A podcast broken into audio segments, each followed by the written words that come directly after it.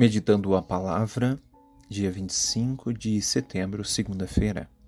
Proclamação do Evangelho de Jesus Cristo segundo São Lucas.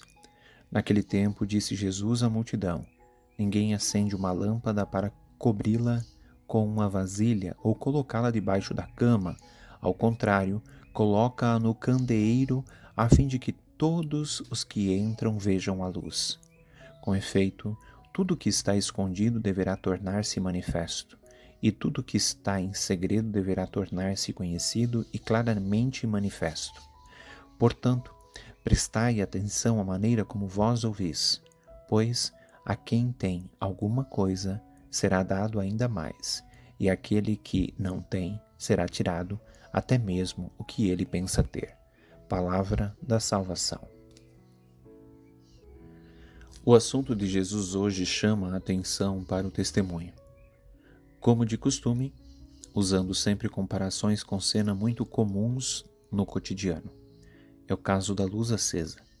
Na época em que Jesus disse isso, não havia luz elétrica como hoje.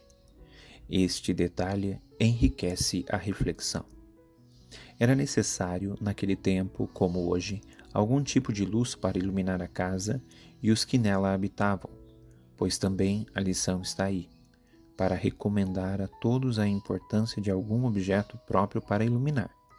Então Jesus tocou no ponto exato.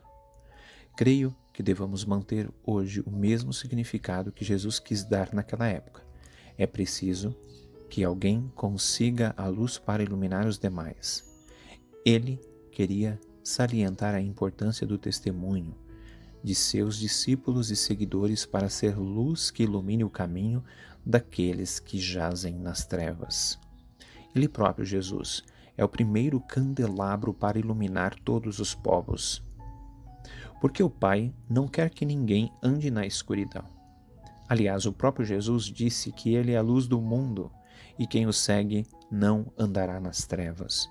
Hoje, carregar a luz que ilumine os demais é missão de todos os discípulos e discípulas e seguidores de Jesus. E além disso, quanto mais a pessoa e a comunidade usarem a luz da palavra, serão sempre mais iluminadas. Quem acumular luz para o uso e prática da palavra terá ainda mais luz para si e para distribuir aos demais. Nada te perturbe, nada te amedronte, tudo passa, só Deus não muda. A paciência tudo alcança, quem tem Deus nada falta, só Deus basta. Por intercessão de Santa Rita de Cássia, Deus te abençoe, proteja e guarde. Pai, Filho e Espírito Santo. Amém.